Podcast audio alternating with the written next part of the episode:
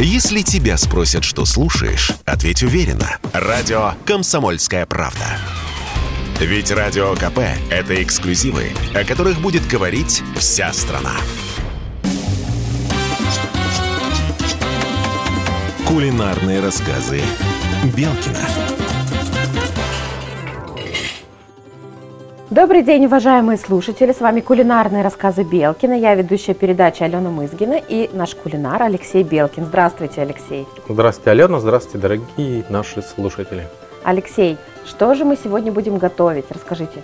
Готовим исторически возрожденное блюдо нашего Южного Урала. У казаков оно называлось колесики, а в простонародье называется шаньга или шанишка. Эти шанишки готовили у нас в Челябинской области? Вообще, да, шанги готовили на всем Южном, Среднем и Северном Урале. И вообще это блюдо считается общерусское, так сказать, э, потому что по некоторым поверьям оно пришло с севера, по некоторым поверьям пришло с юга, но мы довольствуемся тем, что ту информацию, которую мы получили от наших предков из книг и других источников, и от наших краеведов, что уральская шаньга – это особенная шаньга, потому что вот, допустим, отличие от ватрушки, она не делалась никогда со сладкой начинкой и не делалась никогда с очень соленой начинкой.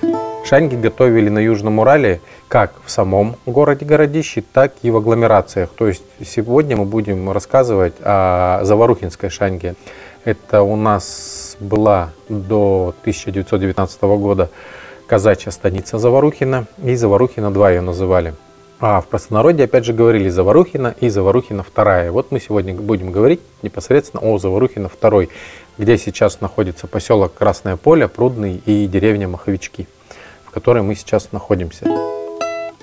Алексей, готовые шанги, их подавали в определенных булочных или их готовили дома?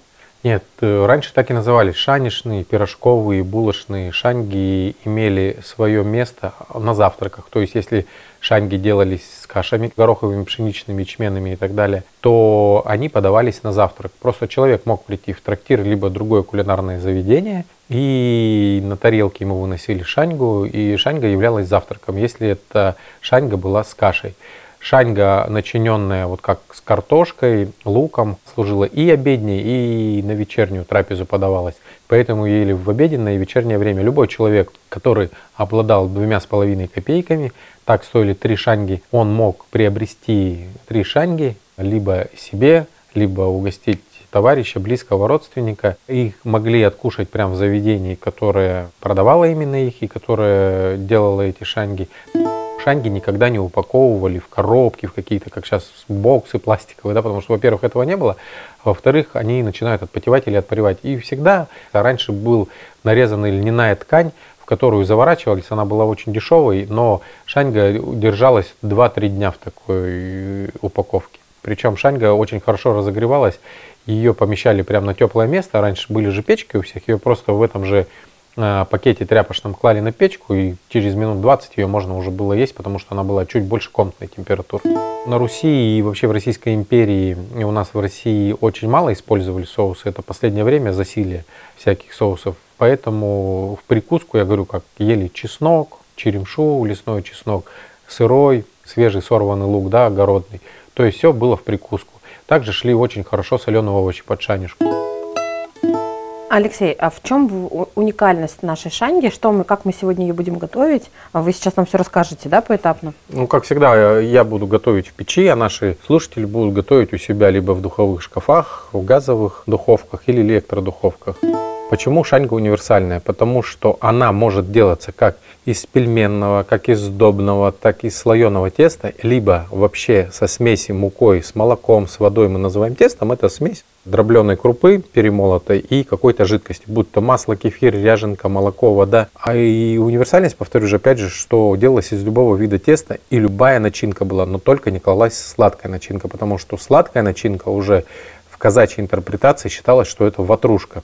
Шаньга также была мазаной и шаньга была углубленной. Но углубленную шангу называли вдавленной или давленной шанги. Давайте тогда приступим к приготовлению. Расскажите немножко о тесте. Да. Тесто, как всегда, мы берем сдобное. Сильно перемешиваем тесто для того, чтобы расстоянное тесто, опять же, превратить в комок. То есть мы подбрасываем бока к середине и делаем вот такое разминание.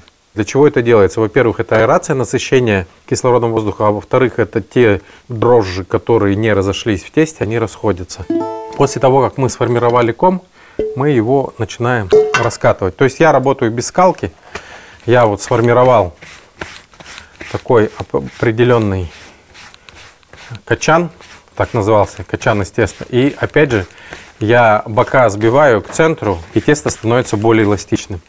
Можно тесто также отбивать, вот как я это делаю. Я использую совсем минимум муки. После того, как мы отбили тесто, формируем кнут. Что такое кнут? Кнут из теста, ну или как мы называем сейчас поварским языком колбаска. Да? У нас шаньга может быть как 50-граммовая, 100-граммовая, с кулак, с два кулака, кому как. После того, как мы сделали вот этот кнут, он может немного расстояться, минут 5. И мы кулаком делаем сечки, можем идти прямо с двух сторон. Наложили кулак, раз и два. И у нас получилось 5 таких колобушек. Буквально 10 минут расстойки. Пока у нас колобушечки настаиваются, наши шанишки, э, мы перейдем к начинке, да? Начинка может быть разная у шанька. Она бывает э, верхняя начинка и глубокая начинка. Верхняя начинка это намазанная начинка, которую обмазывают. А глубокая начинка это когда делают небольшое углубление в шаньге и заваливают это углубление уже начинкой. Классическая для нашего Южного Урала это, соответственно, картошка, репа, редька, сало поросячий, как сало кабана, так и домашнего поросенка, и лук. Сегодня мы сделаем такую универсальную начинку. Картофель, сало и лук. После того, как мы картошку почистили, мы ее опускаем в воду. После отстоя в воде, когда картофель выстоялся, мы его достаем и немного просушиваем для того, чтобы он, чтобы немножко напитался воздухом и подсох. Картошку положил, я ставлю ее в печь. То есть обычно, чтобы она чуть-чуть накрыла, в данном случае я использую чугунок, вы можете использовать кастрюлю, а если вы сделаете отвар томленой картошки в духовке, будет намного вкуснее. Толочь можно чем угодно, можно толкушкой, можно, как я, использовать пестик. Лучше всего не солить, не перчить, подсолить воду, в которой варилась картошка, а сало и лук не солить. И будет такой очень хороший оттенок. Подсоленная картошка с пресным салом и луком. Оно даст результаты, особенно для кулинарных гурманов, которые будут пробовать наше замечательное блюдо. Все, теперь наша картошечка растолклась. Мы добавляем заранее растопленного сливочного масла – Масло стягивает картошку, а сливки и молоко, они наоборот ее немного разжижают. Наш лучок с салом готовый, и мы его отправляем туда же, в нашу картошечку. Алексей, мы приготовили уже много блюд, и практически во всех блюдах у нас всегда присутствует лук, но никогда нет чеснока. Чеснок не считается нашей такой специей, приправой? Чеснок считается и специей, и приправой, но обычно чеснок была приправа быстрая. То есть, если растомить чеснок, в отличие от лука, его запах, вкус, он улетучивается. Его всегда добавляли либо в конце блюда, но казачьей кухне он использовался всегда в прикуску, потому что, во-первых, он помогал хорошо от хвори, во-вторых, он придавал и усиливал вкусовые качества, то есть он возбуждал наши вкусовые рецепторы. Аналог казачьего чеснока – это черемша, лесной чеснок, от которого нет ни запаха и полезности в 10 раз больше, чем от огородного. Ну все, мы сейчас делаем наши шанишки. Противень не смазываем маслом, а натираем немножко припыленной мукой, чтобы не горело. Наши шанишки, они расстоялись. Мы можем с помощью рук сделать диаметр больше и диаметр меньше. Я шанги никогда не раскатываю, когда борты неровные, а очень интересный вид у, у данной шанишки. Для деток делали различные формы, там, в медвежьей головы, там, какого-то персонажа нашего, да, сказочного, кота-баюна, Кощей Бессмертного, Бабы Яги, там, старались вылеплять рядом, естественно, такие штучки, чтобы был интерес у ребенка есть именно шанги. И вот приучали с детства, когда выпекали всякие разные фигурки из теста, их постепенно начинали начинять, обмазывать, и ребенок уже привыкал ко вкусу, и потом уже ел цельную шаньгу. При выкладывании шаньги на противень э, обращайте внимание, чтобы они не соприкасались, потому что когда она будет в печи, в духовке, либо в газовом духовом шкафу подходить, это не совсем хорошо, когда борта слипаются, и она теряет, во-первых, и вид, и вкусовые качества. После того, как мы шанги поместили на противень, мы сейчас выкладываем начинку. То есть мы накладываем на шаньгу, мы можем размазывать, можем вдавливать, можем просто набрасывать. Самое главное, чтобы она сохранила нашу круглую форму и начинка пришлась сверху шанги. По весу она делается где-то один к одному. Мы сегодня готовим в печи, но не у всех у нас, к несчастью, есть сегодня печи. А если мы готовим в духовке, насколько нужно ставить наши шанги и по времени, и по температуре? Вообще в каждой духовке ставятся шанги настолько, насколько выпекаются пироги. Это около часа, 40-45 минут. У кого-то больше, у кого-то меньше. При температурном режиме, не доходящем до 200 градусов. Я стараюсь, если готовлю в современной духовке, где-то при температуре 180 градусов, выпекать около 40-45 минут.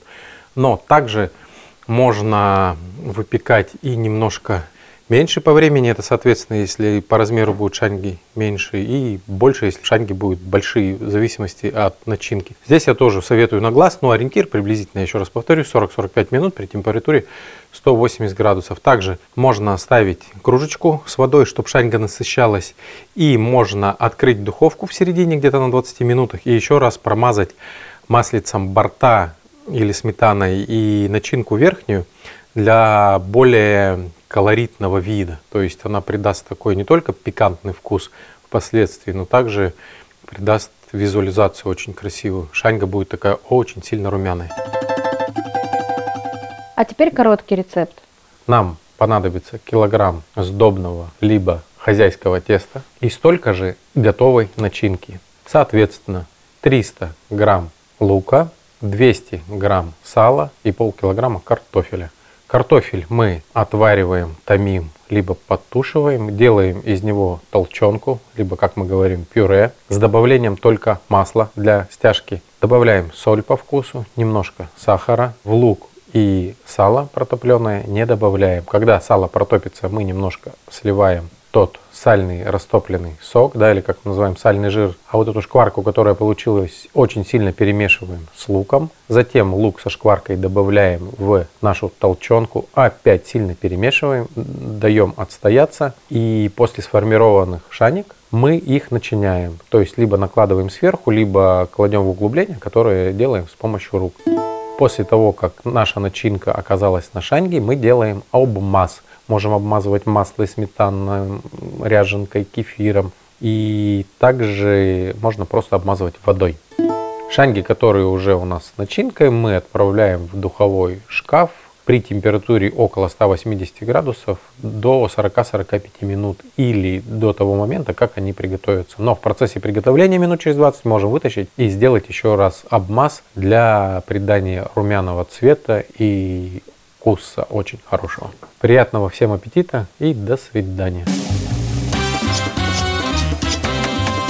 Кулинарные рассказы Белкина. Радио «Комсомольская правда». Мы быстрее телеграм-каналов.